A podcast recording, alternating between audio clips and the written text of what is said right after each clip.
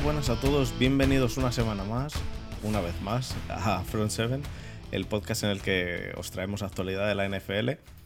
Eh, esta vez volvemos a estar con Tomasi. Eh, ¿Qué tal, Santiago? ¿Cansado? Bien, bien, ¿no? La verdad es que gran diferencia entre los dos programas, dos programas grabados en días distintos que para nada van uno detrás de otro. no, pero con ganas de hablar de lo que nos queda, de lo que nos queda ataque, que la verdad es que tiene muy buena pinta. A ver, son programas grabados en días distintos porque grabamos este a las doce y pico del martes, así que literalmente días distintos. Eh, bueno, Desva, como siempre, ¿qué tal Desva? Yo siempre bien. Bien, siempre. Disfrutando de la tormenta eléctrica. Bien, bien. Pues em, lo dicho, vamos a meternos en faena entonces. En este podcast vamos a hablar de running backs, em, línea ofensiva y Titans. un Titan. dos Titans. Dos, dos, Titans. Bueno, uno es medio receptor. Una cosa rara. Una cosa rara. Así que vamos allá.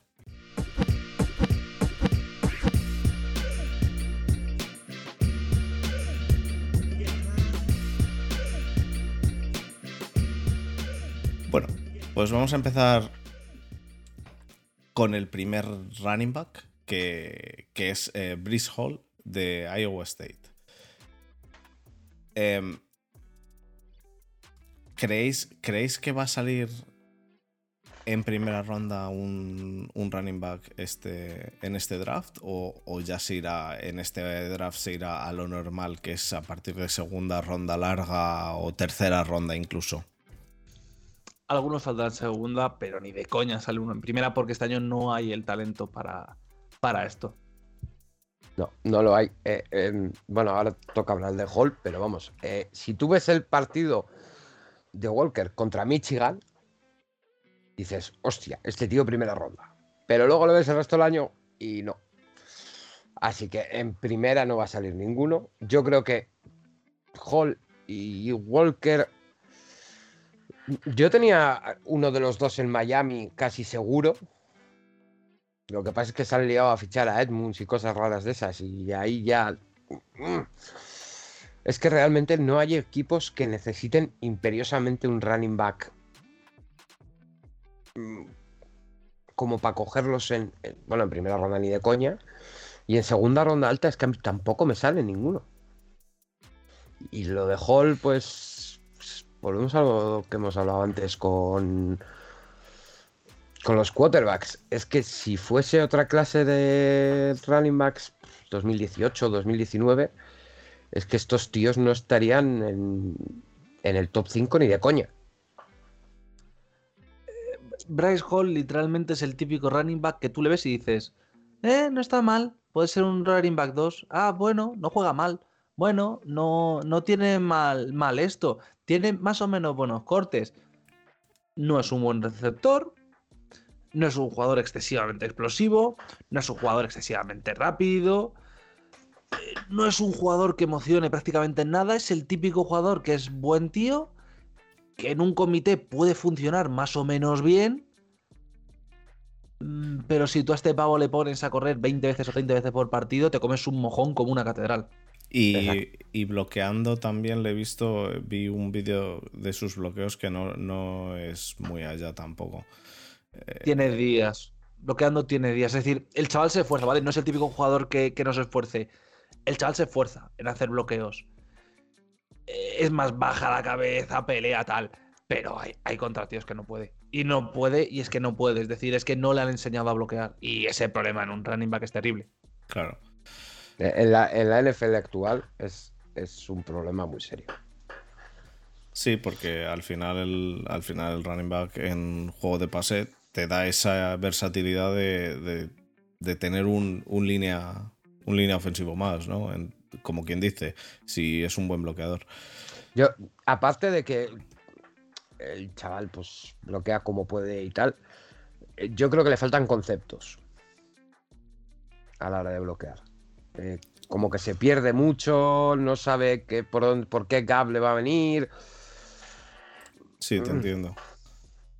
Y yo ya te digo, es un running back 2 de comité en el que sí, te puede funcionar, se te lesiona el titular, tiene que jugar tres, cuatro partidos, te puede sacar del apuro.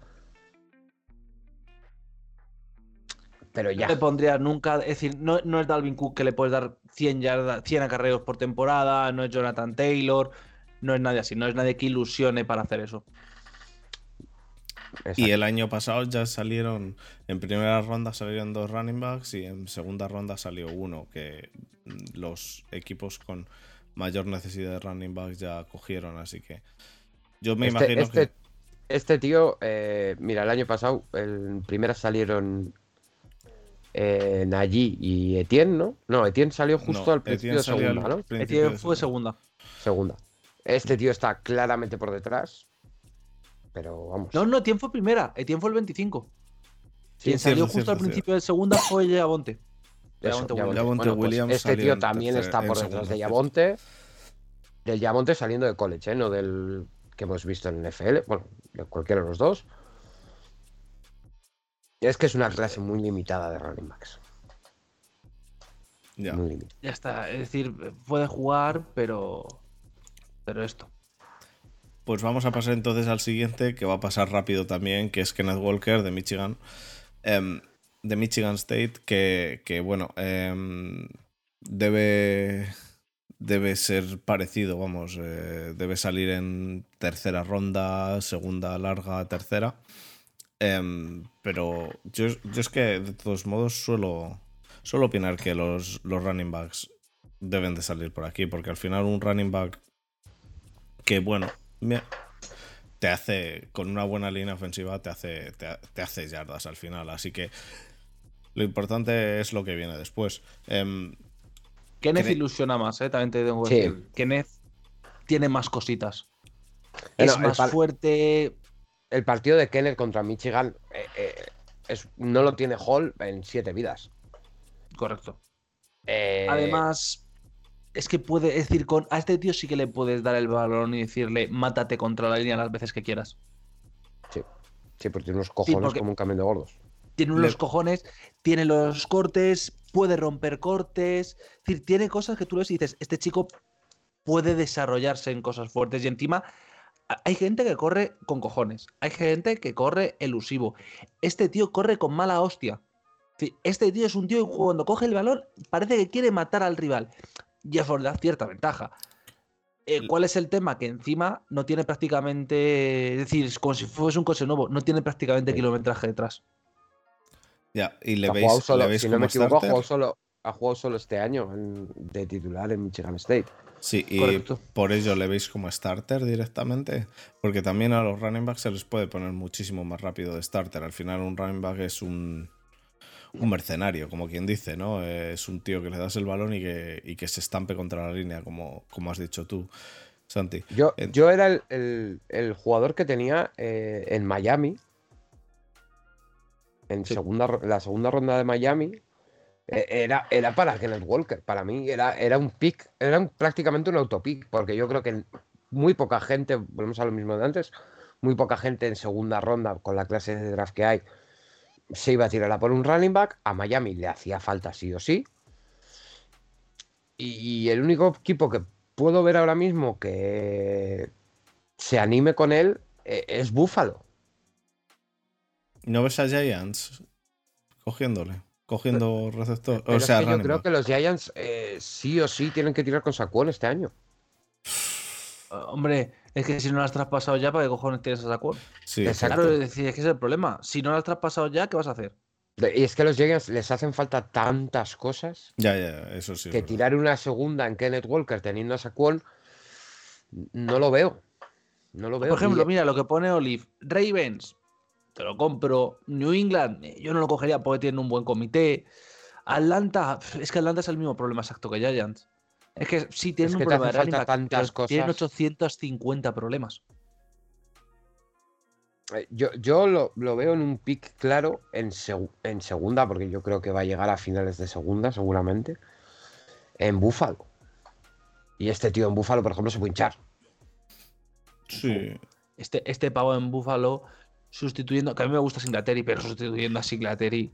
Madre Sí. del amor hermoso la que puede montar este pavo. A mí Singletary me, me- eh, ni me gusta ni me disgusta. Es como el bien y el mal en un mismo jugador, ¿no? Eh, de repente te hace un- una jugada que dices, madre mía, y luego la, la siguiente eh, se cae antes de tiempo. No sé, me, me, me hace amarle y odiarle a partes iguales.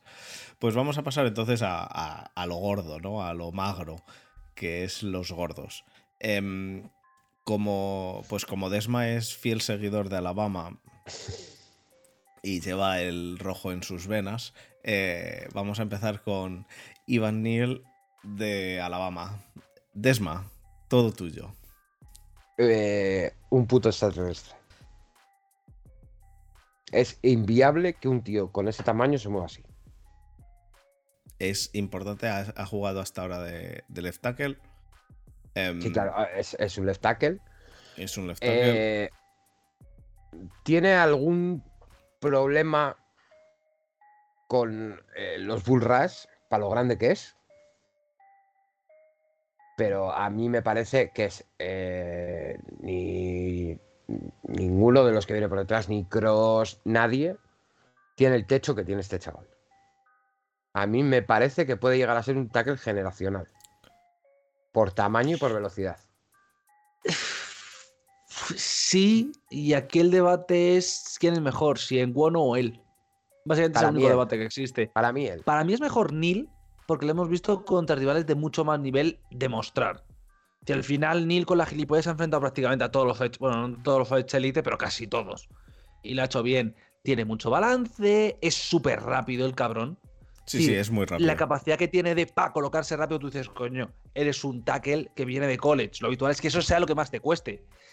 El problema que tiene, y lo ha comentado Desma también, le cuesta muchísimo leer a veces. Decir, a veces el bitch es como en plan de, este es el mío, ya, pero que no es el tuyo porque tienes que dejarle, porque te viene uno por el exterior, este es el mío y se queda ahí enganchado. Sí. Pero es que el tío puede hacerlo todo y en carrera es Dios. Este tío es un top 5 del draft. eh, Tanto él como Ekwuono son top 5 del draft. Para mí Neil es 1A y Ekwuono 1B. Sí. Pero le Para falta eso, le es falta mejor, aprender a leer. Pero, pero bueno, eso, es, eso son cosas que, que- Eso sí que es desarrollable. Sí, sí, sí, sin duda. y el sobre todo que es. Ya, eso sí. Pero sobre todo a este chaval lo que le tienen que enseñar es, que imagino que no lo hablarán, pero ponerle tape de, de él mismo jugando y decirle, es este. Que tu asignación es este en este caso de jugadas, tu asignación es este, porque yo creo que es lo que le falta. Pero sí, es que el físico que tiene este cabrón, es que, eh, es decir, es un 4x4 armario empotrado y es que encima tiene un. Es decir, no es Falele, porque Falele ya es literalmente eh, un maga, pero es que este tío tiene un físico que es portentoso para jugar de tackle y lo hace a la perfección. Sí, es a, mí me, sorprendió mucho la velocidad. eh, me, me parece que, bueno, eh, pues eso. Estando con necesidad de left tackle en el equipo al que sigo, pues obviamente no va a llegar esto ni, ni de la más mismísima broma. Ni de coña. Pero Ni ni de coña. Eh, top 5, pues eh, depende. Realmente solo depende de una cosa. Solo depende de en los cinco primeros puestos si los que eligen necesitan más línea o defensa, porque la defensa también viene cargada de- del copón. ¿eh? Eh, Pero no vas a coger, es decir, es prácticamente imposible que se coja tres defensivos en el top 3. Aunque por talento puedan serlo, es muy difícil que pase. Sí, Y- para- Tú ves, Para tú ves mí- a, a Neil saliendo, a Neil o a Ekwonu saliendo como primer jugador ofensivo, ¿no? Sí, sí, vamos. Es decir, es que para mí cualquier cosa que no sea coger a un 2-2-2 como primer jugador ofensivo, lo siento mucho por el equipo que lo coja, pero es que está pegando una troleada terrible. Ya. Mira que por receptores puedo entenderlo, pero estás pegando una troleada de dejar a estos dos fuera, que es para que te lo hagas mirar. para mí, para mí eh, es, eh, es- yo creo que va a salir Hutchinson sí o sí en el 1. Pero para mí es el único tío que se lo puede pelear. Por valor Es que yo te- posicional, por valor posicional, porque Hamilton no va a salir, lo hablábamos hace cinco minutos. Hamilton no va a salir porque es un safety, pero si no, Hamilton es el uno claro. Pero este tío, Yo- por, yo es val- que- por valor posicional, yo creo que es el, el- el uno claro de, de ataque. Y si no estuviera Hutchinson, Hutchinson, yo creo que era el, el pick uno. Es que además a, a los Jaguars le hace falta línea. Sí. Es que le hace falta. A los Jaguars les hace falta bastantes cosas, pero bueno. Yo tengo que decir que tengo que añadir a alguien más, que es. Hostia, es que para mí. Yo pondría antes a. a- es decir, Thibodeau. Hutchinson. Claro. A mí es que Thibodeau me gusta muchísimo. Y A sé que va a caer y que no va a ser top 1 porque su, pro- su progresión este último año ha sido mala con todas las lesiones y tal. Y que la temporada de Hutchinson es la hostia. Es decir, la temporada de Hutchinson es de, es de pick 1. Pero es que a mí Thibodeau me gusta muchísimo. Pero a mí Thibodeau me parece que es un, un, un defensive end que eh, tiene un techo para llegar a ser eh, una cosa tipo Garrett, tipo eso. En Thibodeau, cambio, tiene. Hutchinson se me queda, en cuanto al techo, se me queda corto. Es que Thibodeau, es que literalmente Thibodeau es todo lo que esperas de un 1 y más. ¿Cuál es el problema? Que hay veces que da la sensación de que se la pela todo demasiado. Sí, que no quiere jugar. Es decir, hay veces que da la sensación de es que me la pela. Pero claro, bueno, pero el eso, físico que tiene y todo. pero eso luego en, en la NFL puede cambiar. La madurez, sí, sí, la madurez in- influye. Eso, Eh, que Neil, Neil está ahí. Es decir, cuando hablamos de Sí. Nicky del bueno, estamos hablando de esta clase de gente. No estamos hablando de no, puede entrar en top 10 si tiene suerte. Son pavos que No. tú los coges en el top 5 y dices, mira, doy Hasta la mañana. mano y a otra cosa. Claro, que no, no hay más. Perfecto. ¿Te sale pues, comparación con Denil? Porque yo realmente no he visto un físico así, moverse así.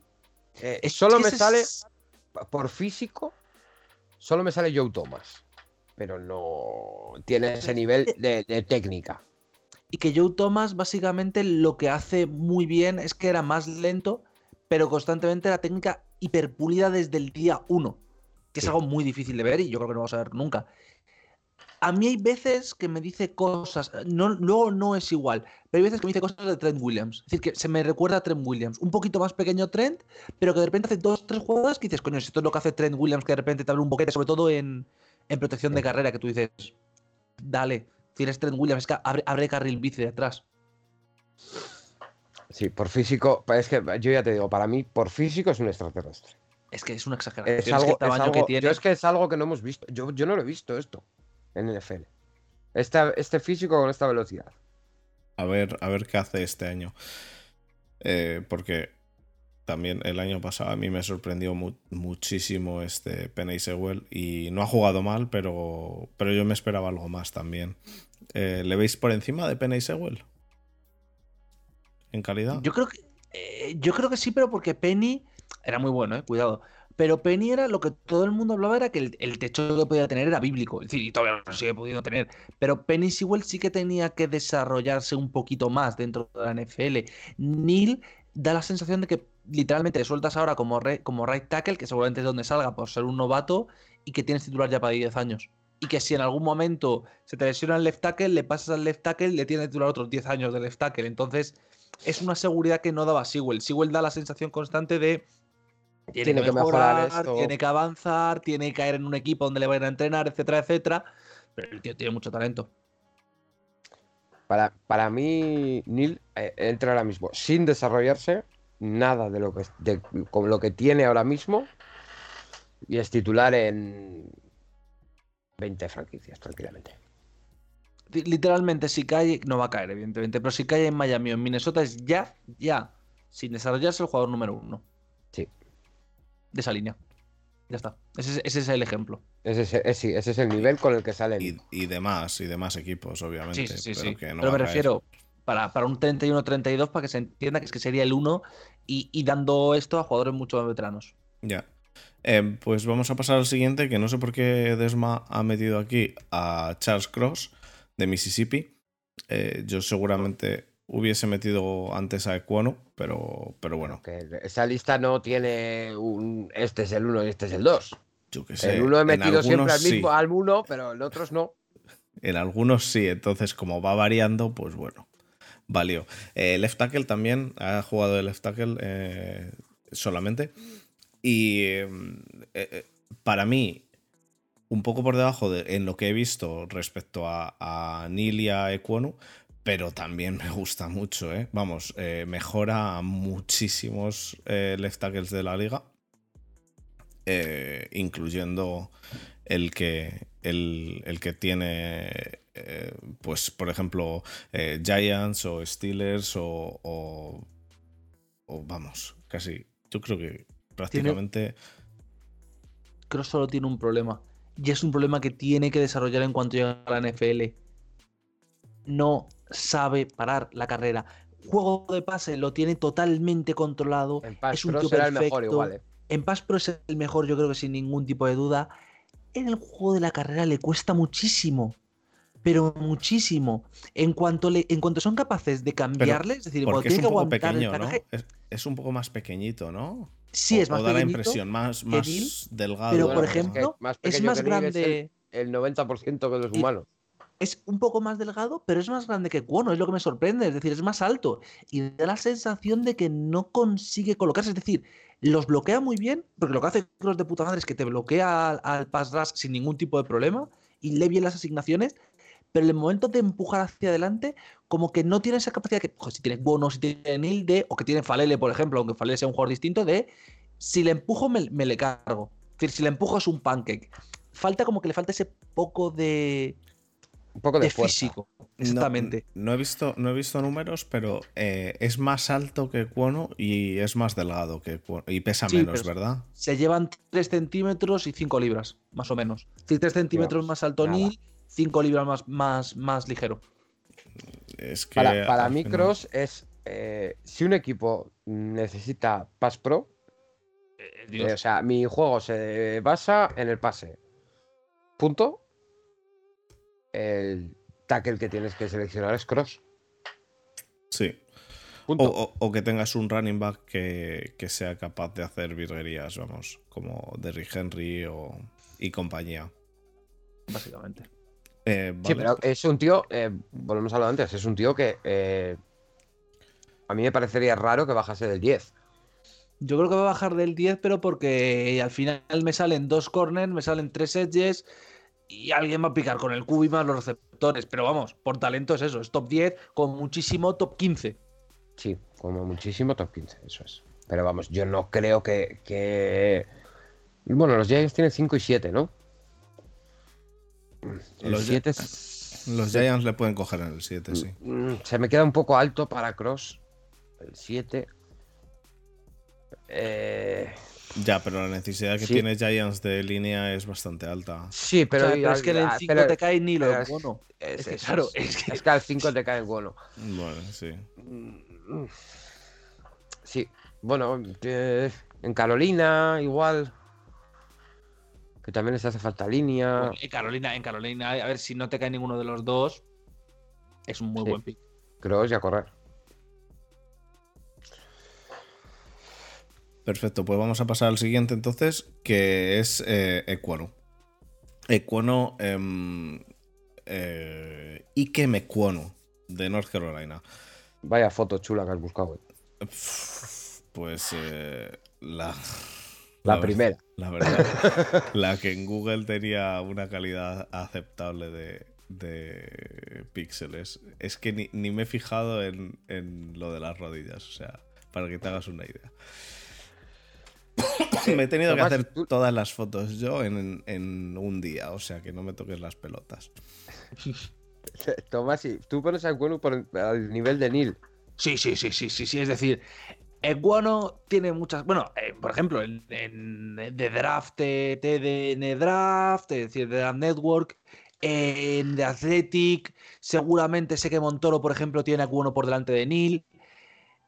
Es que Eguano es un pavo que es literalmente lo que. Si tú te imaginas un jugador NFL, es decir, Neil parece que al final va a ir más al right tackle por, el físico que tiene y tal. Si tú piensas en Eguano, dices, ya está, este tío es el left tackle que yo quiero. ¿Por qué? Tiene el físico, es decir, tiene el físico para ser un left tackle de puta madre, es más pequeñito que, que Neil, pero tiene el físico. Lee muy bien la carrera, sorprendentemente, porque el cabrón es un puto violento cuando tiene que serlo, es decir, es muy violento, es un tío que, que si tiene que hacer un pancake lo hace sin ningún tipo de piedad, pero luego cuando tiene que parar, lo para a la perfección, comete pocas faltas, es muy listo, suele desesperar por completo a Edge, se queda perfectamente, además es un pelín pequeño para las medidas estándar de NFL, en cuanto a altura 6'4 es pequeño entre comillas, y el cabrón lo compensa porque tiene una longitud y una capacidad de girar que es una locura. Y encima, el tema con Neil es que Neil desde que entra a la Bama titular es prácticamente el mismo jugador. Mejora un Sí. poco, pero es un pavo que es pick eh, uno de offensive tackle desde el día que se presenta, que empieza a jugar en la, en la NCA. Eh, bueno, el primer año es, eh, el chaval no es malo, el segundo año es, joder, este chaval luce, y este año es como que ha avanzado en absolutamente todo. El pavo puede jugar de guard, que ni de coña va a jugar de guard de la NFL, porque es que este tío es un tackle de puta hostia, pero tú imagínate que se te lesiona toda la línea, le pones de guard y funciona. Y tú le ves y dices, es que este tío sigue mejorando, es que este tío todavía no ha llegado a su techo. Entonces, bueno es una locura por eso. Porque el pavo puede hacer lo que quiera. Y a mí es algo que me parece absolutamente de psicópata. Pero de psicópata lo que hace. Es decir, de empujar gente, de empujar gente, de empujar gente. Hmm. Es una locura. A, mí, me, a mí me parece un pick muy seguro. En el sentido de que lo que has dicho ahora, eh, puede jugar, oye, mira, que es que del dead tackle, pues mira, en la NFL le, al doblar el arco le, superan todos los racers, por lo de guardia. Y te va a hacer un, trabajazo brutal. Sí, pero vamos, que va a ir, va a ir de tackle casi seguro. Sí, no, casi seguro no, seguro. Casi seguro, no. Es que es un tackle titular. ¿Para qué coño voy a poner a un tackle como guard si es que es uno de los mejores tackles? sí, pero, pero, tú, pero tú imagínate que te sale, por casualidad de la vida, que, que puede pasar. Que oye, que es que, mira, no me funciona en el tackle. Eh, pues por, velocidad mm, se lo comen. El bueno es un tío que lo puedes, dices, venga, pues al guardia. Y en el guardia te va a funcionar eh, igual que de tackle. Sí. sí. Vamos a pasar entonces al siguiente. Bueno, el cueno saldrá en también top, 5 o 7. Mm. Pues vamos a pasar a Trevor Penning eh, de Northern Iowa, que la verdad que a mí me parece que es perdón, me parece que es un monstruo en cuanto a, a dejar a tíos, a, tirar a tíos al suelo, a empujarlos, a, es, un auténtico mostrenco. Eh, left tackle ha jugado también de left tackle. Eh, mm, para, para mí es un left tackle que parece que es muy bueno contra, para el juego de carrera. Eh, empuja muy bien. Eh, ¿Cómo le veis? Eh, porque yo la fuerza que le he visto a este tío me parece brutal. Y la longitud. ¿Cuánto quieres correr? Ese es el tema con Penning. ¿Cuánto quieres correr? Si tú de verdad quieres que tu equipo sea eh, run first o que corra mucho, elija Penning siempre. Porque es que Penning literalmente es el típico tío que tú le dices, tienes que abrir este hueco y lo abre. Y lo abre con una fuerza tremenda. ¿Cuál es el problema que tiene? y, yo creo que lo va a seguir teniendo, al menos el primer, segundo año, no es extremadamente físico, es decir, le cuesta mucho moverse, le cuesta un poco colocarse bien, lee muy bien los stunts, eso sí, lee muy bien las jugadas, y yo creo que le falta un pelín. Claro, ¿cuál es el problema? Que Penning otros años sería el, el, el tackle 1, y estaríamos hablando de él como top 10, pero es que este año te toca jugar con tres putos tackles, que a lo mejor son dos monstruos más cross, que es que es otro bicho, y tú dices, pues quedas como el, como el tackle 4, que tackle 4 en una clase normal dices, nah, este tackle es muy malo, es muy malo, a ver, no es primera ronda. Si queda fuera Penning de primera ronda, que yo no creo que quede fuera, creo que queda en primera ronda seguro, es por la mala suerte de haber coincidido en la misma clase que los otros tres. Y los otros tres se han presentado cuando les ha salido de los huevos y Penning no, porque es su último año de elegibilidad, es, es el problema que tiene. Pero Trevor Penning a mí me gusta mucho. Pero es eso, yo de momento, primer año, yo lo usaría si quiero una en primera ronda una ofensiva de Power Run. Porque creo que para el pase todavía le falta un poquito y sobre todo que contra los sets élite de la liga le va a costar un montón con, la poca, con el poco giro que tiene aclimatarse. Es decir, con gente que te hace bull rush solo, se los tumba. Porque a Penning por bull rush no te vas. Pero claro, te pilla un Donald que además de bull rush te hace tres movimientos de estos de manos y dices, a tomar por culo, me la ha hecho. Donald es el mejor de la liga en estas mierdas. Entonces, claro, pues, pues cagaste. Aunque Donald juegue de interior, sabéis que puede jugar también por el exterior. Pero contra top 15 de la liga, eh, te aguanta Penny. Entonces es un tío que funciona muy bien.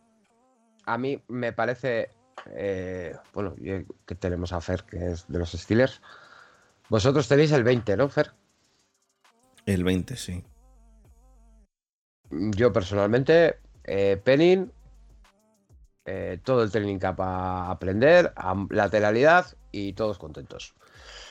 A mí me parece un tío que que eh, si lo, se consigue desarrollar, sobre todo en lateralidad, que es yo creo que es donde más problemas puede llegar a tener en la liga con los sets rápidos que hay ahora mismo. Me parece que es un tío para ser left tackle eh, 15 años mm. sin problema. Él lo Eh, comenta, Marco, que es, es primera ronda fijo, pasaría entre el 15 y el 20, totalmente.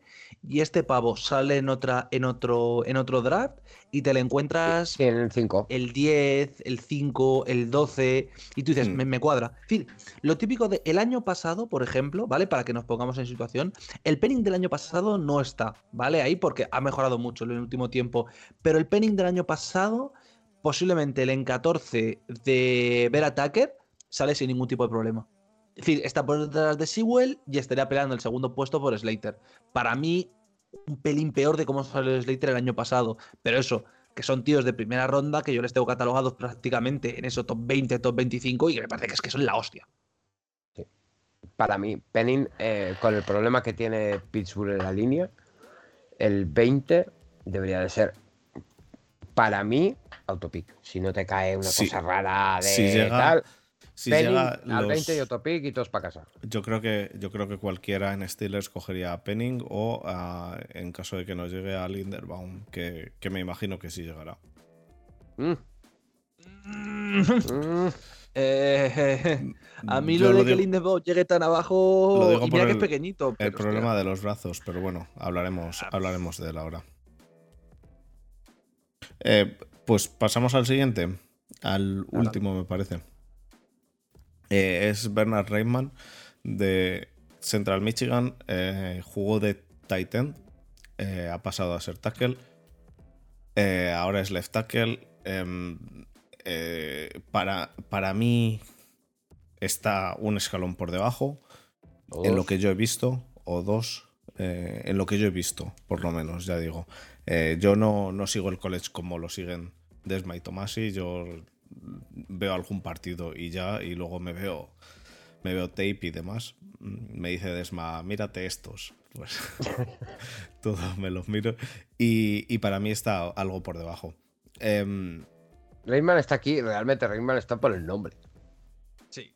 Eh, eh, ¿Y porque, y porque es la típica flipada que alguien le pilla en primera ronda y todos nos quedamos mirando en plan de que, ¿qué? Como que es decir, es el pick literalmente. Si estuviera John Gruden, es el De pick que te hace. John Gruden y te quedas con cara de gilipollas pensando, ¿por qué? porque voy a jugar con seis líneas y Rayman a veces va a bloquear y otras veces va a jugar de Titan. porque juego de Titan en, el- en college? Literal. Y voy a inventar la rueda. Literalmente. Y Rayman está fuera de la liga en dos años. Eh, sí. El, el tema con Rayman es que, es que literalmente lo que has dicho es que es lo que pienso. Rayman es un pavo que, como ha jugado de Titan, todas las cosas de tackle las hace, pero mal. Sí. Sí, las hace, pero mal. Porque tú le ves y de repente eh, hay jugadas que tú dices, coño, qué bien se ha movido, pero no le sale natural. No le sale natural el movimiento, no le sale natural tampoco la técnica, y mira que ha mejorado, ¿eh? Porque ha Sí, mejorado mucho. porque su- eh, sus primeros partidos son de mierda, pero luego ha mejorado. Entonces la sensación que da es como, es un chico que va a mejorar, y yo creo que es un tackle titular, es decir, yo estoy prácticamente convencido que va a ser un cubi titular a futuro, un cubi, no, un tackle titular a futuro, pero le falta todavía desarrollarse. Y claro, si tú le pones titular el día 1, pues va a tener problemas. Es un tío que, por ejemplo, en The Draft Network le ponen tercera ronda. Yo he leído otros sitios donde le ponen finales de segunda. A mí me parece que es eso, me parece que es un jugador de segunda. Y la comparativa con Brian O'Neill, creo que O'Neill sale bastante más curtido y sobre todo con bastante más IQ como, taite, como, como tackle, porque lleva más experiencia, obviamente. Pero es eso, con Rayman estás apostando al potencial. El problema es que ese potencial no. No se desarrolla como tiene que desarrollar. Claro, Exactamente. que puede y que ser sobre que sí, todo. que puede no ser que puede como, como Villanueva, que sí que lo desarrolló, pero puede ser que no. No, pero yo este chico no va a salir en primera ronda, seguro. Pero eh, lo hemos metido aquí por lo que te digo, por el techo que puede llegar a tener. Porque si en el poco tiempo que ha jugado de tackle ha mejorado, porque es que sí que es verdad lo que ha hecho Tomás 7 es que en los primeros partidos era. No sale drafteado. Ver, que también hay que decir que su universidad, con, con todo el respeto del mundo, de todas las universidades se merece un respeto total. Menos la de Eh, Deusto. Eh, Pero ver- Muerte ver a los de la Universidad de Deusto. Ver partidos de Northern Iowa bueno, ver en general partidos de Iowa, como aficionado de Minnesota hay rivalidad, ver partidos de los, del estado de Iowa en cuanto a posiciones de skill son duras, pero ver al equipo de Northern Iowa el año pasado, había ciertos tramos, es decir, no porque fueran los chavales malos, pero había ciertos tramos de partido que era comerse un bocata de escombros. De verdad lo digo, es decir, era súper feo verles. Entonces tú lo veías a este chico y decías, coño, es sorprendentemente mejor de lo que yo esperaba. Pero ahora le veías y decías, pero os falta, os falta, os falta, ¿vale? Para llegar ahí. Estáis mejorando, pero os falta. Sí, yo creo, yo lo que te digo, es un tío que mm, este año tiene que pisar el campo más bien poquito, ¿Mm? en caso de alguna lesión, eh, para dar un poco de descanso, cuatro o cinco snaps y ya. Y en un par de años empezará a entrar en una rotación de línea en la que te juegue medio partido. Y en dos años así, el tercero, ver Ver si ver funciona. Si, ver si, si lo que has traído en una tercera ronda, principios de una tercera, finales de una segunda, te va a servir como titular. Ya, eso el problema que tiene es que de repente en eh, el año que viene se te lesiona la línea, media línea, como le ha pasado a un montón de equipos. Bueno, este año veremos menos lesiones debido a que no hay restricciones COVID. Pero, pero si se te lesiona media línea, de repente, pues le tienes que sacar. No te queda otra. Sí, pero bueno, pero sí. Por cierto, que comenta, ha hecho un comentario ahí que, más que tiene toda la razón del mundo, es verdad, que cumple 25 este año Rayman, que lo ha comentado Oli. eh, Olive, exacto. Eh, no, es decir, no porque este tío tiene el físico y tiene las condiciones para ser el típico jugador, sobre todo por cómo se ha cuidado físicamente y por cómo ha hecho la transición Titan a Offensive Tackle, que no me sorprendería verle con una carrera larga. Es decir, no hay ese problema de estos chicos que vienen con lesiones, que tienen ya viejos. Lo que siempre critica Montoro en Route Running, de, es, es un puto viejo, no tal. Es un puto viejo. Con Rayman eh, da más la sensación de que es un tío que se puede desarrollar sin problema porque tiene carrera adelante y no tiene problemas de lesiones ni nada. Sí, que es un tío que te puede empezar a jugar con 27 años y estar con 35 jugando en la misma posición, Correcto. sin problema. Pues vamos a pasar entonces al siguiente, que pasamos a los guards ya. Es Kenyon Green de Texas. Ha jugado casi todo de left guard. Para mí es un, es un también un starting guard. Eh, yo lo que he visto de él es, es un guard eh, muy sólido, es, es bastante. Tiene, tiene mucha fuerza. Eh, la, la movilidad que tiene es buena, por lo tanto, en, en mi opinión, debería de salir, de salir, si no es en primera ronda, al principio de la segunda, y debería ser starter. ¿Cómo lo, cómo lo veis vosotros? ¿Cómo lo ves tú, Santi? Eh, Es que no sé qué decirte. Es decir, a mí lo de que sea titular desde día uno, sí, seguramente sí. Es que es un 5 estrellas. Es decir, mi problema con Kenyon Green no es que no tenga el talento. Es decir, si Kenyon Green me dices que va a jugar ya de titular, te digo, lo entiendo porque tiene la competición, porque tiene buen cuerpo. Para mí es un guard. Para mí lo de ponerle de right tackle le limita No. un poco. Le limita un poco. Tiene capacidad, porque es cierto que ha jugado en todas las posiciones, salvo de center, porque de center no valdría.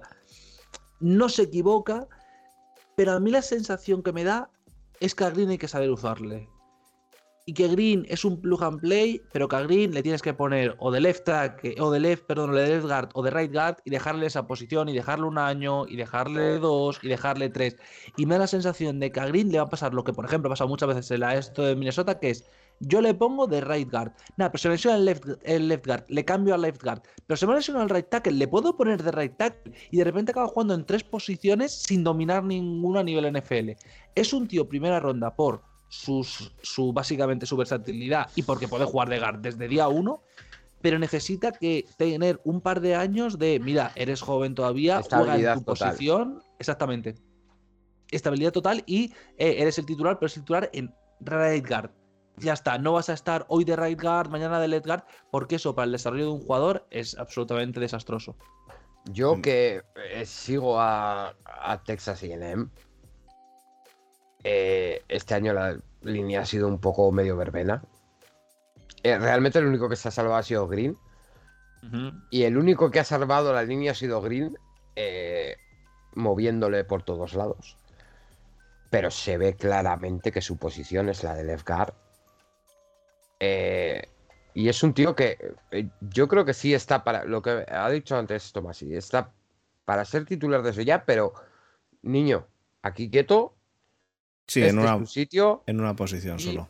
Eso es. Y eh, aprende a dominar la posición, porque yo creo que está ahora mismo para ser titular en muchas líneas. Pero eh, tiene que aprender a dominar la posición. Está para ser titular, pero no para ser una estrella. O sea, este chico no es Quentin Nelson ni nada por el estilo. Correcto. Eh, pero No- tiene que. No sé pero puede es llegar a ser. Nelson. ¿Quién es ese? Pero, pero Oja- puede llegar. ojalá, ojalá tener a ese monstruo, tío. Eh, eh, me, da, me, da una, me da una envidia eh, los, los Colts con Quentin Nelson, eh, con la línea de mierda que tienen los Steelers. Me da una envidia los Colts con Quentin Nelson, de verdad, que no te haces Jode. una idea. Eh, comprendo la expresión, pero es que con, con Boyan apoya cualquiera folla. Pues claro, Exacto. teniendo a cuentos Nelson, las cosas son mucho más fáciles en la vida. Y Es- no va a salir otro cuento Nelson en mucho En tiempo. mucho Me, tiempo. me- me da la envidia a mí. Tengo a Bitonio.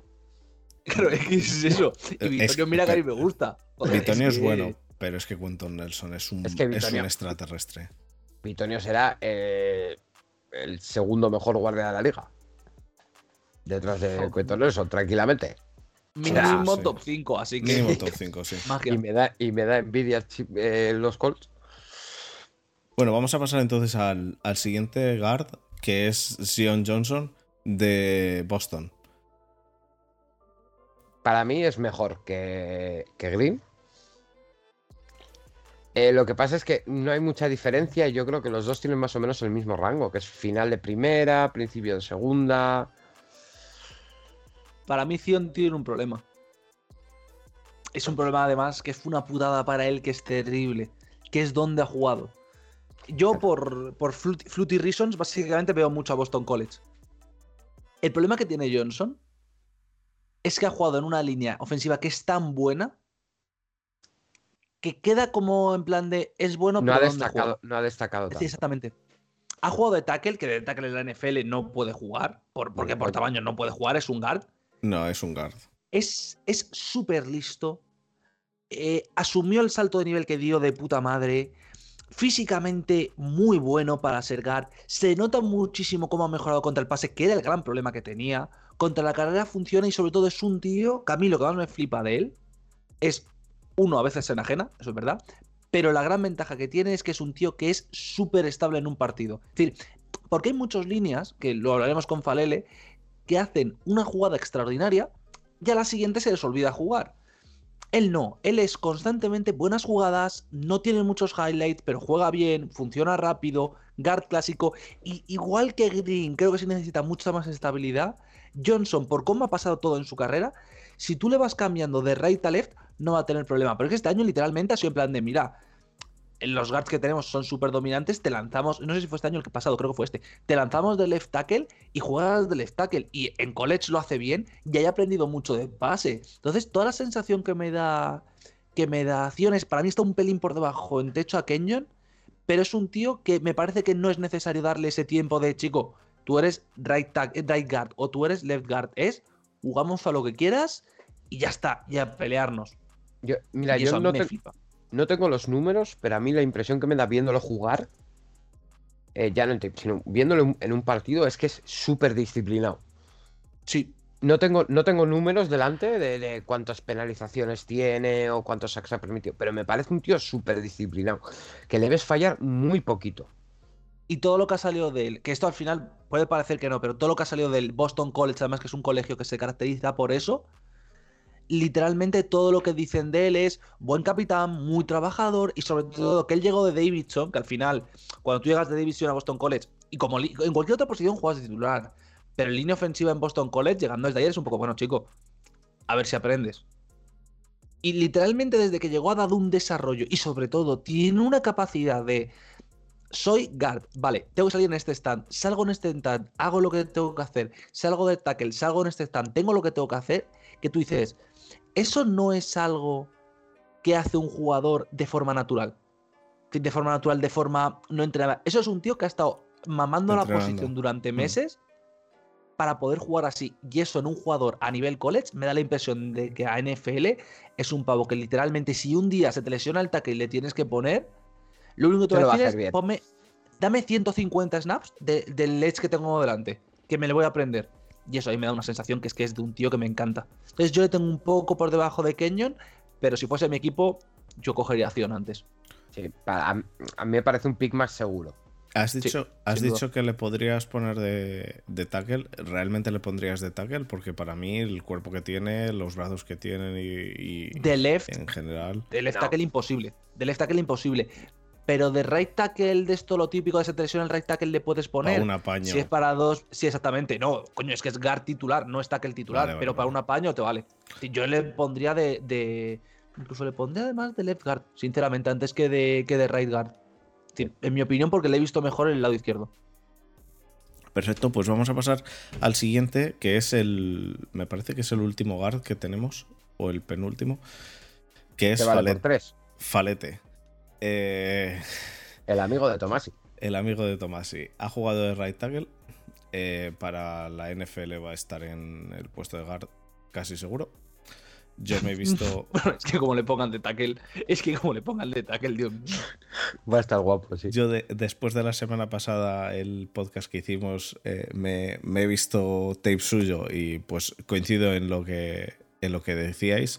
Eh, de tamaño es un, es, es un jodor de la vida, es auténticamente enorme y mm, para mí, para mí debería salir de guard. O sea, el cuerpo que tiene es para, para estar en, en la posición de guard. Eh, No tiene los brazos tan cortos como puede parecer. ya, pero es, es más lento, ¿no? ¿No os parece que es un poco más lento? Joder, no, un poco más lento no es mucho más Mucho. lento. Sí. Es mucho. A ver, Fadel a mí me Vale, encanta. Lo, lo he dicho, lo he dicho tío- quizá demasiado.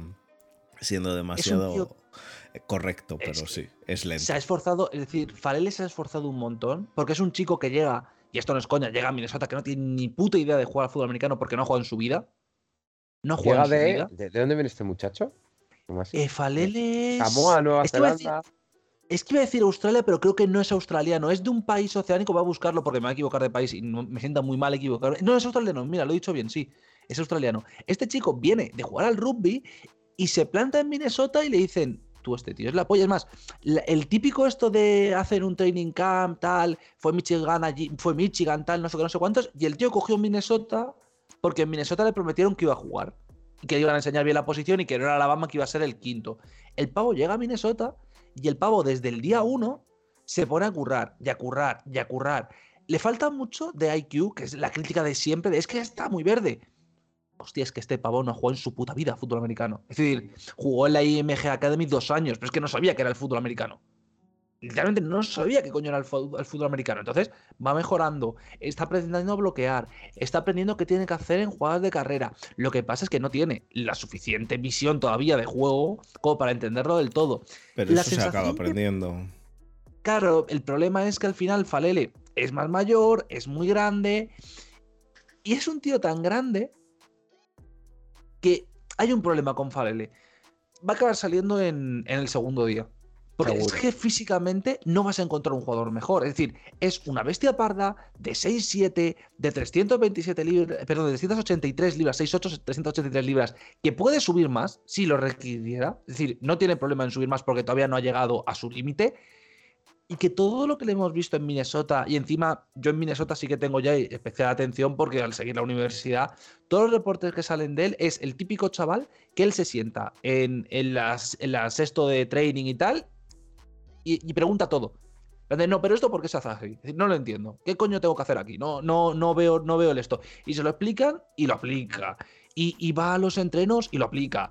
Y tal, y lo aplica. Es decir, es un chaval muy aplicado. Entonces a mí me da la sensación de que alguien se va a enamorar con él. Y es un pavo que yo creo que en las entrevistas va a lucir muy bien. Porque va a lucir como un línea joder, es que si este chaval de desarrollo es que tengo un guard para años. Alguien lo va a intentar poner de tackle y seguramente la cague. Porque yo creo que ese va a ser su problema. Que alguien se va, va a decir, no, pero es que Minnesota juega de tackle. Es que no tiene el, el físico para jugar de tackle en la NFL. Es decir, de guard sí le veo porque yo creo que el, el- el levantar brazos y el proteger un bull rush puede hacerlo. También me da la sensación de que ponerle en exterior contra tíos que van a hacer movimientos mucho más rápidos, creo que físicamente Falele no puede ser más rápido. Es decir, a Falele tú no le puedes poner con un con un guard de, perdón, con un guard con un edge de 6-2, 6-3 que sea ágil. Es que no va a llegar nunca. Nunca. Es que no va a llegar nunca. Ya, ya, ya. Entonces, es eso, métele de guard, protégele, cúbrele bien. Y este chico, si le pones de guard con el interés que le ha puesto desde que ha llegado a Minnesota, este es un pavo que acaba haciéndote la hostia. No tanto de élite, sino de el típico que pelea por el Walter Payton y es titular 15 años y todo el mundo le quiere la- en la franquicia. A mí me hace mucha ilusión, sinceramente, verle, verle el draft porque se lo merece. Pero es eso. Si alguien le coge en primera ronda va a ser un bustazo. Si alguien le coge en segunda ronda va a ser un, un, un semi-bust. Pero si alguien le coge en tercera ronda, este chaval. O en, en tercera, ronda, a lo Tercera mejor ronda incluso es un poco alto, ¿eh? Es un, es un poco alto para el talento que tiene actualmente, porque tiene un suelo muy bajito, por desgracia. Pero este chico es que. Es que siempre le va a coger a alguien. Pero vamos, Sí. Este chico va a salir. Yo, pues yo no sé por qué creo que va a- eh, lo tengo en tercera ronda final. Sí, yo también. En terceras compensatorias, yo creo que este chico sale ahí. Eh, más que nada, pues porque yo creo que es un tío muy desarrollable. Mm. Sí, bueno, si, sí. si además se, se preocupa por estudiar y demás, eso es bastante importante. Así Sí, que, que es que Eh, no es. No es. es eh, que, que, Fer, bueno, ¿tú hablaremos ves la el semana primer que año viene. que llega? ¿Tú eres el primer año que llega a Minnesota?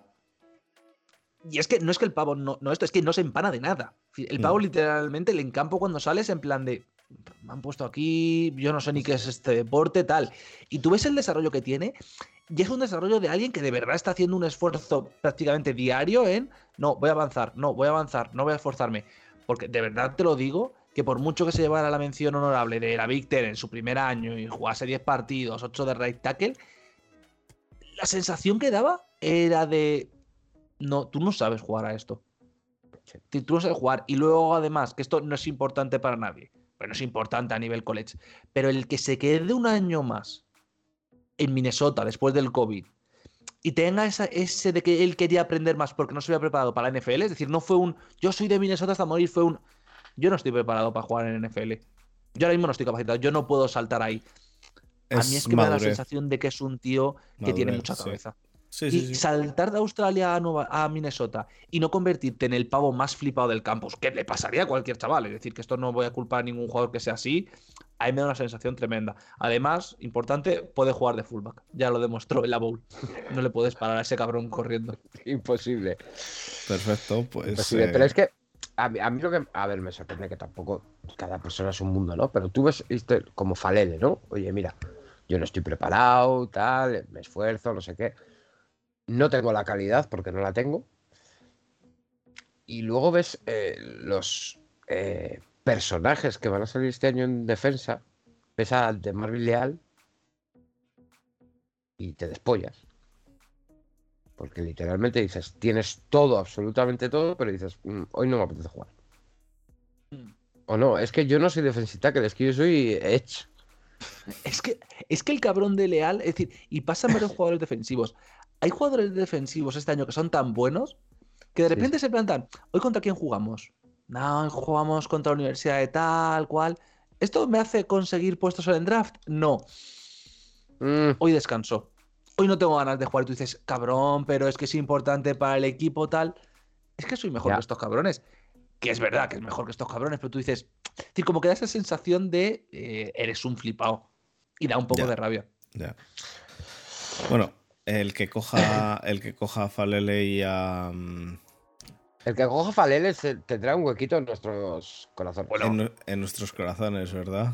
Eh, yo lo tengo clarísimo, a no ser que. A no ser que lo haga Packers, por razones obvias, o, o Bears, por razones obvias. Porque básicamente son dos equipos de mi división. Lions les tengo algo más de cariño. Pero es que yo a, a Farrell me compro la camiseta de donde vaya. Es decir, además este año que de Minnesota, de Minnesota van a salir prácticamente casi seguro tres jugadores en el draft. Uno el- Mafe, otro Malele y el corner este que a mí me gusta bastante, no me acuerdo del nombre, pero el corner que se presenta también tiene muchas opciones. A mí me hace, me hace mucha ilusión lo de Farrell, sinceramente. Tomás, sí, Nada, en el Olive grupo. Saints. Saints, en el- bueno, no me En el importa. grupo de Front Seven de, de Telegram hoy has puesto que no hay ningún equipo que te caiga mal. No, mal no me cae. Es decir, de NFL no hay ningún equipo con el que tenga rivalidad de no, este equipo no me compra una camiseta ni de coña. En NBA sí entonces, me pasa. entonces, pues te, pon- Ya, te, es que te la compras está feo, aunque sea está de, feo. de Green Bay. Ojo, está feo. Tomasi con la camiseta de los Está feo. Packers, ¿eh? Claro, exactamente, es que está feo. Yo ahí. No es porque me lleve mal con ellos, pero está feo. Está feo que yo lleve una Pues- camiseta de Packers o de Bears o de Lions. Mm, no me acaba de convencer. Como a alguien le caiga Faelele y le caiga Penning, eh, puede arrasar, Hostia. arrasar el juego de carrera. Es, eso sí, por favor, que no cojan a Kyler Murray de Kubi. Porque Kyler Murray dando saltos, es decir, tiene que estar sentado seguido en, un, en un balancín para poder jugar. Porque es que con esos dos malas bestias. La verdad que sí. Pues pasamos, a, pasamos al siguiente, que es el center que tenemos, que es eh, Tyler Linderbaum de Iowa. Eh, brazos cortos. Eh, se dice que tiene los brazos cortos, que eso le puede hacer caer. Yo, yo he leído incluso que puede caer más abajo que, que Steelers. No creo que llegue. Mm, Ala, ala, ala. eh, te, te- te puedo mandar, te puedo mandar No, no, los no. sitios donde Sí, lo he lo visto, peor es que-. Yo también, yo también lo he leído, que es lo Vale, peor, vale. pero es que siempre, siempre hay alguna gilipollez. De estas es como lo de Piquet y las manos. No, es que Sí. tiene las manos pequeñas, entonces no. De verdad, eh, ¿Quién no era? estamos ¿Quién en era? Hace dos 1980. años. Hace dos años también había un quarterback que tenía las manos pequeñas. No me acuerdo ahora el nombre. Sí, que se montó. es que no Ah, me acuerdo quién fue, pero que tuvieron no un acuerdo. pollo que prácticamente 15 días de no cuidado, es que tiene las manos pequeñas y esto es un problema Sí, sí, sí, sí. que, que no le importa a nadie. Es decir, que sí, que puede tener las manos pequeñas y eso puede ser cierto problema si las tiene enanas. Espera, Pero espera. que es que el Lindemann, joder, En- el- Sí, a ver, pero- es que el Linderbaum no, no es un velociraptor, o sea, no. va Claro, decir, no es si me pones a mí que tengo brazos cortos y salgo en posición de Velociraptor. No, es un puto Eso, bicho. son dos cosas son dos cosas ahí. La primera, las manos pequeñas para un quarterback es menos preocupante que los brazos pequeños para un center. Pero es cierto eso que decís. Es que yo le- lo que le he visto jugar, pues tendrá brazos cortos si los, si, si los mides. Pero vamos, que al final es. es A ojo son iguales a que los de son cualquier otro center. exactamente iguales que los de cualquier otro. Y es, y es muy bueno. Para mí, para mí es, es clara primera ronda, eh, obviamente, lo que, lo que hemos dicho. Yo he visto que caía más abajo que Steelers, o sea, más abajo del 20 y me parece una, una chorrada, no creo que llegue al 20. Si llega Steelers, mm, me imagino que habría que cogerle, obviamente, pero vamos, eh, del 20 ni de coña podría pasar. Y no creo que llegue ni al. ni seguramente al. Es que no, no tengo ahora mismo la lista de qué equipo elige dónde, pero vamos, no creo que pase Yo- el 15. Yo lo tenía, lo tenía eh, después de escuchar a más de uno y a más de dos. Me entró en la cabeza. Yo lo tenía eh, dentro de unos de los tres picks de Eagles para jugar un primer año de guard y el año que viene, que supongo que ya Kelsey se retirará, eh, Entonces- pasarlo al center. Para Saints, entonces. Eh, pero, claro. eh, no lo sé, es que el center es un spot un poco complicado. Mm, Puede salir en el 12 como puede salir Ya. en el 24. Pero complicado en cuanto a que para mí, para mí el center es una de las posiciones que si, te- si tienes un center bueno, joder, la diferencia Sí. entre tener un center bueno y tener un center mediocre que hace snaps reguleros y demás, eh, la seguridad que le da un quarterback tener un center bueno, que eh, los snaps son buenos y demás, es muchísima, ¿eh? Sí, pero mm, tú, por ejemplo, eh, en el 15 o en el 16, eh, Linderman o. O yo qué sé, o Drake London. Y dices, joder, es que Drake London pf, me va a levantar la gente del asiento. Y Linderman, pues igual no. Y por cierto, lo que comenta Marcos de, de los estándares están por algo. Sí, pero el tema es como todo en esta vida.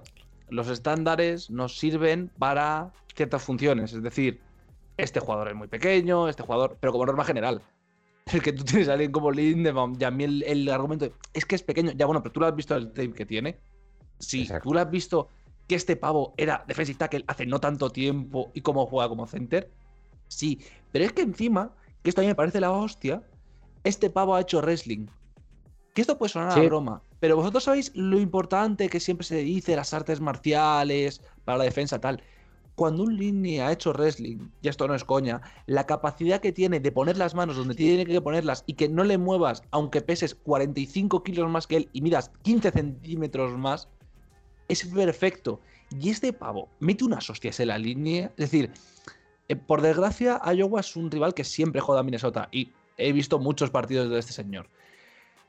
Lindebaum tiene una capacidad para coger al defensive tackle con una mano, siendo más grave decirle a dormir, hoy te vas a dormir tranquilo, y dices, ya está. si puede hacer eso ante buenos defensive tackles, es que lo puede trasladar a la NFL. Es que ese es, el tema, que puede hacerlo. Para ti, Linderbaum es el mejor center que has visto salir del college. Mira, la comparativa que le ponen en, en Draft Network es Kelsey. Yo a Kelsey le he visto poco tape, es decir, se lo he visto a posteriori y por tanto es muy injusto que diga cualquier cosa, porque evidentemente sabemos el talento que tiene Kelsey, por tanto, parece de puta madre. Eh, pero yo creo que sí es el mejor center que he visto en cuanto a tape. Yo creo que sí, sinceramente. Y yo creo que además no es. que me gustaba mucho la de Ryan Kelly. Hostia, pero es que Ryan Kelly era un poco. Eh, voy a matar gente. ¿Por qué? Porque puedo matar gente. Sí. Ryan Kelly era un poco el típico jugador que no que vaya de sobrado, pero que literalmente pillaba un pavo y decía al suelo. ¿Cómo que al suelo? ¡Bumba! Al suelo. Se acabó. Sí. por eso, por Me gustaba, me gustaba mucho Ryan Kelly, pero es que para que un center eh, esté en muchos sitios top 15, es que tiene que ser muy bueno. Y me da igual que tenga los brazos cortos, me da igual lo que sea. Para que lo tengan el 80% de la gente entre el 15 y el 20, es que tiene que ser muy bueno y punto. Sí, la verdad que sí. Eh, y no hay más que verlo. O sea, te pones cualquier tape de, de Linderbaum y lo que ha dicho Tomasi, que los, los echa al suelo fácilmente. Así que para mí, mm, ya digo, no, no creo que llegue al 20, vamos, ni de coña. Me sorprendería mucho si llega. Además, un center para mí es una posición muy clave. Es que eh, a mí me, parece, vamos, para mí es mucho más importante el center y el, tackle, y el tackle que el guard. Hombre, es que el guard, a ver, esto se dice siempre, no es así, no es una norma exacta. Del guard se pueden tapar las cagadas. Del center y del tackle no. y por ejemplo, en Minnesota, con lo que hemos tenido center los últimos años, que no lo ha hecho mal, cuidado, no lo ha hecho mal, no es una crítica tal pero Bradbury ha demostrado que no llega al nivel NFL. Y es así, no llega al nivel NFL. Mm. Entonces, es, una putada. Es una putada tremenda. Bueno, pues vamos. Pasamos por cierto, lo que comenta Marcos, no ¿Mm? simplemente lo que comenta Marcos por el chat, lo de que Línea Elf no lo ha hecho y tal. Yo, todas las líneas que conozco, la mayor mejora que tienen es cuando hacen o artes marciales o wrestling, porque tiene una capacidad eso de mover al jugador y sobre todo aprender movimientos, que es que no es que esos movimientos son de fútbol americano, es decir, luego los usas en el fútbol americano, pero el tema es que si haces un deporte, te sale mucho más natural al día a día. Mm. Pues vamos a pasar, vamos a pasar a los Titans, eh, que tenemos a dos. Eh, Desma ha metido a Trey McBride de Colorado State. Em, el único que tiene, el único que tiene nivel para salir el, segundo día y, apurado. Me da pena porque la clase de Titans de este año no es tan mala. El tema es que tampoco es tan buena. vale, entenderme. Es decir, está ahí. no hay ninguno que te digas, eh, oye, mira, es que este tiene, eh, oye, pues es un monstruo bloqueando y te va a ser un sexto línea, igual que si fuera un tackle, y te va a parar lo que sea. oye, mira, es que hay uno que, es, que no bloquea, pero que, es que recibe de... vamos, de cojón. Es que no hay. Es, bueno, bueno, es que bloquea... Sí, bueno, bloquea. Eh, recibe, bueno, sí, recibe. Pero... Tiene, tiene, eh, hay muchos además que este año salen con el argumento, que es un argumento muy cabrón de tiene condiciones para mejorar. Que tú dices, eso es que no salen muy bien de Colet, ¿no? Efectivamente, ese es el problema. Exacto. Pero es que llevan allí cuatro años. Eh, ya. Ya. Pero. Tú y ver que los Titans no se están desarrollando también como deberían actualmente. Eh, pero es que la última clase buena, buena. Bueno, a ver, quitando a Pitts, que el año pasado era. venía así de, digamos que venía así de serie. Hmm. O sea, lo de Pitts es, es- es genética pura y dura. Y omitamos también a Iowa, porque Iowa literalmente cualquier cosa de línea o Titan, todo lo que salga de ahí es mega élite, ¿vale? Es decir, si vosotros tenéis alguna vez duda de dónde coger un Titan o un línea, os vais a. Iowa, al tío que parezca más malo de todos y resulta que es mega élite. Es más, la última vez que han salido dos Titans, los dos, en primera ronda, los dos de Iowa, y son Noah Fant y eh, TJ Hawkinson. Así que ninguno de los dos es precisamente malo. Exacto. Eh, pero es que es lo de este año es. Porque todos los años al final, la clase del año pasado fue quitando a Pitts. eh, Pero bueno, estaba Pitts, te salva la clase. Eh, la clase de hace dos. Pues bueno, también. La de Hawkinson, la de Funk, la de la anterior que. Oye, Howard se ha quedado por las lesiones y demás. Pero en Yoku siempre había uno, dos, tres que te. Es que este año es la nada.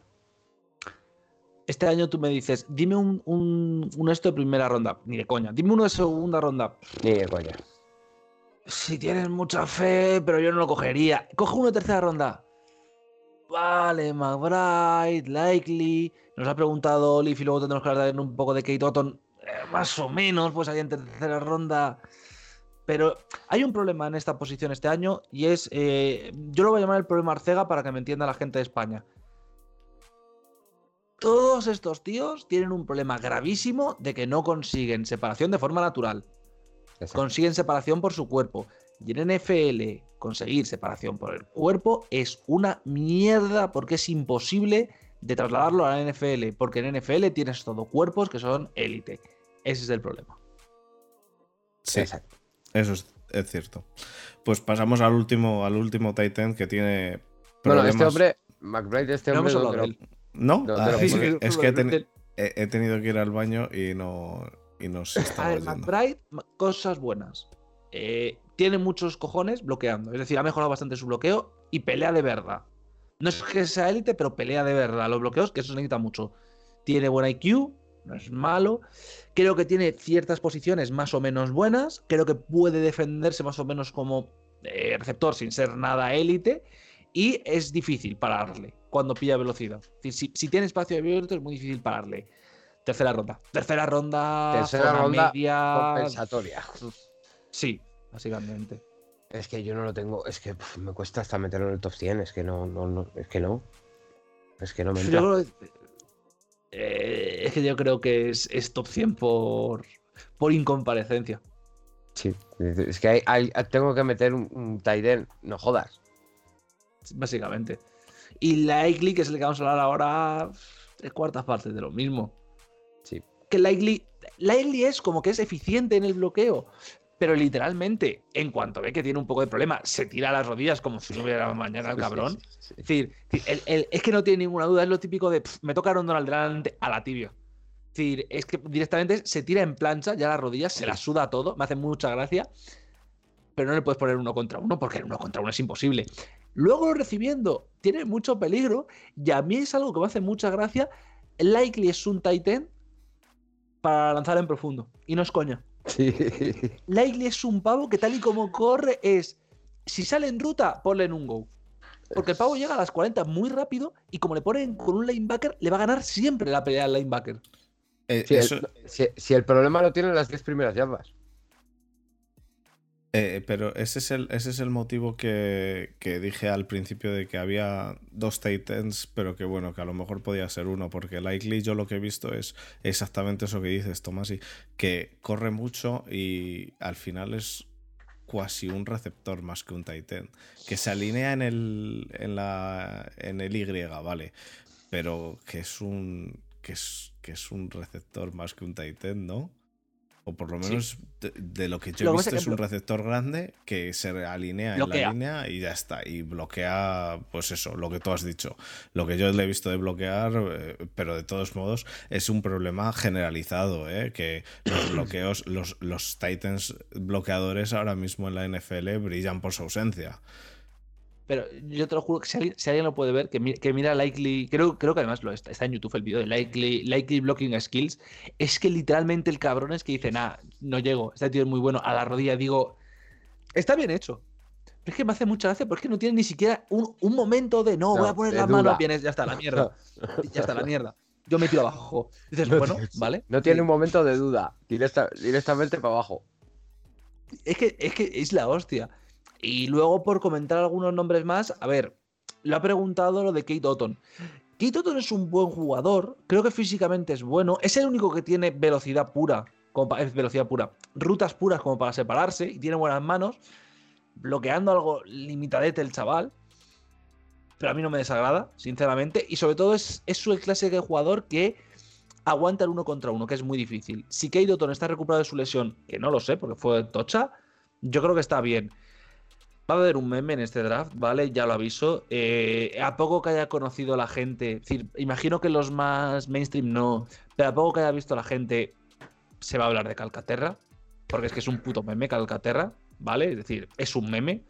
El chaval se esfuerza, ¿vale? De verdad, el chaval se esfuerza, pero es que no es fuerte, es que sus manos le cuesta un huevo, es que le van a coger porque tiene mucho corazón.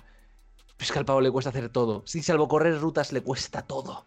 Es Que no. terrible el pobre. Pero tú crees que va a salir drafteado. Este tío es el típico que sale en sexta ronda bajo el argumento de mucho corazón jugador de equipos especiales. Es el típico que va a salir, porque encima es el típico pick de Minnesota que sale en la historia, que a mí me hace mucha gracia de era capitán de su equipo de instituto, capitán de ataque, mucho corazón, importante para equipos especiales. Dos años después está fuera de la liga porque literalmente no tiene físico. No, es que no puede. para jugar en la liga. Ya está. Pero es que Calcaterra es. Joder, es que es el chaval que en educación física se esfuerza mucho. eh, es el que más intenta correr. Es el que más se esfuerza. No le da. Lo siento mucho, no le da. No tiene el físico. No puede bloquear. A ver, yo creo que al final eh, alguien, lo- alguien lo cogerá por- porque sí. Por No, eso. puede ser undrafted. cariño. Al final, No, al final no, hay un no, montón de está- free agents. Que saldrá drafteado. Es decir, pero- Siempre sale alguien así. Que es, que es el chaval de corazón. Igual que los dos que ha comentado Marcos. Hayward es literalmente un pavo que le van a coger por ser hermano de. Y porque va a ser un chaval de equipos especiales. Porque este tío, además, lo que hemos visto en equipos especiales puede funcionar. Ha retornado carrera, ha retornado punts, ha retornado kicks, ha tenido buenas recepciones, ha hecho de raser. Entonces, el típico tío que tienes en roster porque te sirve para todo, te sirve para un roto y un descosido. Y yo a Krull no le he visto mucho, sinceramente. Es decir, le he visto cuando he visto a Pickett, pero no le he visto mucho. Este año está bien, pero bloquea como el culo. No juega fuerte. Y a mí me da la sensación de que sí que es bueno haciendo rutas, pero es que el pavo tiene unas manos. Es decir, hay cada. hay- y encima este Tiene tío no es, no es lo que hemos. Exactamente. No es lo que hemos comentado antes de. Es un pavo que tiene problemas por falta de concentración. Es un pavo que tiene las mismas manos que yo. Es terrible. Y luego el tema es otro de esos jugadores de cuidado, porque si aprendiera a bloquear a máximo nivel, Ya, pero no. tiene el cuerpo. Pero es que no tiene luego ninguna capacidad. Es Sí. terrible lo de Krull. Es decir, a ver cómo me explico. Calcaterra es el corazón de un jugador NFL en un cuerpo totalmente subdesarrollado para ser un Titan. A pesar de que no se diferencie tanto con Krull. Krull es el cuerpo de un jugador de fútbol americano, pero todas las condiciones que necesita un jugador de fútbol americano para destacar en la NFL le faltan todas. Es el típico pavo, por así decirlo, eh, héroe de universidad, que en la USFL o en la XFL dices, jo, este chaval a lo mejor tiene una oportunidad, llega a la NFL donde aumenta el nivel y donde aumenta la presión y dices, nah, no, este chaval, este chaval es de, es de Practice Squad. Ese es el problema que tiene. Que es el típico que sale drafteado en la quinta sexta ronda. Sí, no, o en la séptima ronda, los que es lo que en la Fantasy Desma draftea a Johnny Manziel en su última ronda, cosas así. Sí, bueno, lo, que- ronda- lo que hago yo, lo que hago yo con Case Keenum o Adam Vinatieri, sí.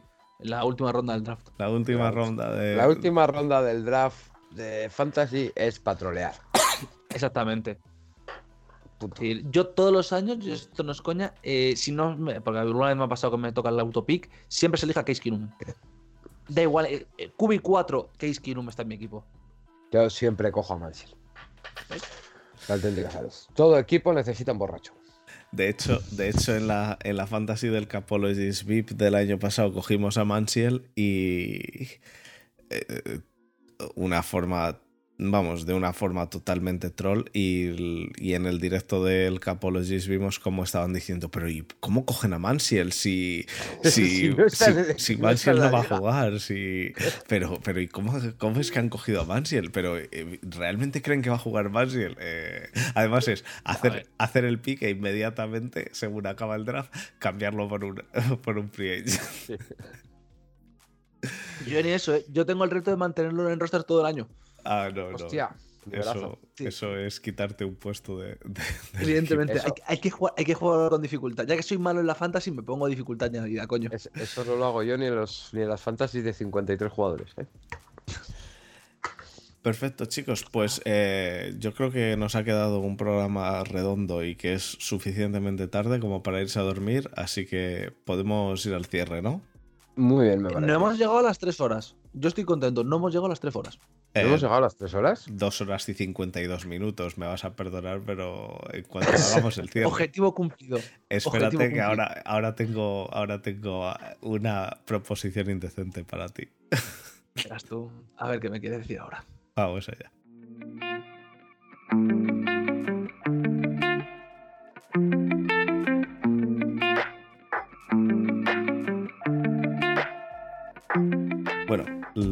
Lo primero de todo, muchísimas gracias por estar otra vez con nosotros. Gracias a Santi, que, que ha estado aquí aguantando. Estoy con dos horas y 52 minutos hablando del draft. Eh, de Ni con- verdad, Esto no lo haces ni con los niños, ¿eh? Eh, eh, por, por desgracia sí, pero. Y, y bueno, que, es la 1 y 22 y ahora se va Tomasi a grabar Wonder Kids, que, que es hora. No, no, no. Además, se va a dormir muy feliz. Que mañana además toca madrugar, que toca currar, pero se va a dormir muy feliz. Perfecto. Eh, te enrollabas, ¿eh? que yo al final estaba ya tosiendo mucho y digo, a ver si acabamos ya, que me, me quiero ir a dormir. Em, Desma, muchísimas gracias por estar. em, Muchísimas de nada. y Un placer estar Tomasi. aquí con Don Tomasi. ¿tienes algo pensado para la noche del draft? Primera ronda. Eh, imagino. Imagino, no lo sé todavía, Ah, que pero con imagino el Capologist, que. Claro, imagino que lo daremos en el Capologist, sí. Vale, entonces nada. Eh, pues eh, nos, nos arrastraremos por algún lado nosotros. O Eh, yo. No, no, Desma no tú lo te va a lo ver, pierdes, Desma porque no íbamos a hacer, íbamos a hacer una casa rural de, de, Con de y podcasters con putas y No, hombre, barcos. no, no, hombre, no, no, hombre, no. Sí, Como hombre prácticamente casado no es aceptable. Eh, bueno, pues entonces sin putas, pero con barcos y cocaína. Entonces paga el PP de Galicia. Paga- Exactamente, claro. eh, paga Junior. Efectivamente, paga Paga. Núñez. Claro, claro. Eh, no, Ay, pero bueno, si, si vas a grabar con el Capologist, nada. Eh, Si no tienes al final ningún plan, eh, aquí eh, improvisaremos. Esta es si- tu casa. Improvisaremos si grabamos algo el día del draft. Yo lo veré seguro en directo. Desma me imagino que no, porque como no tiene primera ronda, pues se irá a dormir porque trabajará al día siguiente. Ahora que no me oye mi mujer, he cambiado un día de vacaciones por el viernes. Ah, vale. Yo, Ese es el espíritu. Yo no. Ese es el espíritu. yo no, pero, pero empezaré a trabajar a las 12, así que me quedaré a verlo entero seguro. Así Eh, he, tra- he traspasado el lunes, que vuelvo, se volví el martes de vacaciones, y he quitado el lunes por el viernes siguiente. Ah, perfecto. Todo esto pre-trade de Deshaun Watson, claro está. Pero bueno, ya lo había hecho. Es lo que hay. Pues nosotros grabaremos algo en el draft. La semana que viene eh, volvemos con, con jugadores defensivos sin Tomasi, que necesita una semana de, de asuntos propios. Eh, estaremos, estaremos seguramente con Muti, eh, que ya que es safety, pues que se curre, que se curre las defensas. Em, la semana siguiente hacemos un mock draft, eh, todo esto invención de Desma, que ya iremos explicando, eh, junto a los que estén, eh, los oyentes que estén en el, en el Twitch. Y hacemos al final de la semana seguramente un directo de, en el draft, pero eso ya no, no lo tenemos nada claro Veremos a ver. lo iremos viendo, iremos improvisando. Porque el año pasado yo no iba a hacerlo y acabé en el, en el directo de los de Cortina de Acero, porque como igualmente lo iba a ver, y pues ya me puse con el micrófono y ya estuvimos charlando. Entonces, pues a lo mejor grabamos. Lo iremos viendo.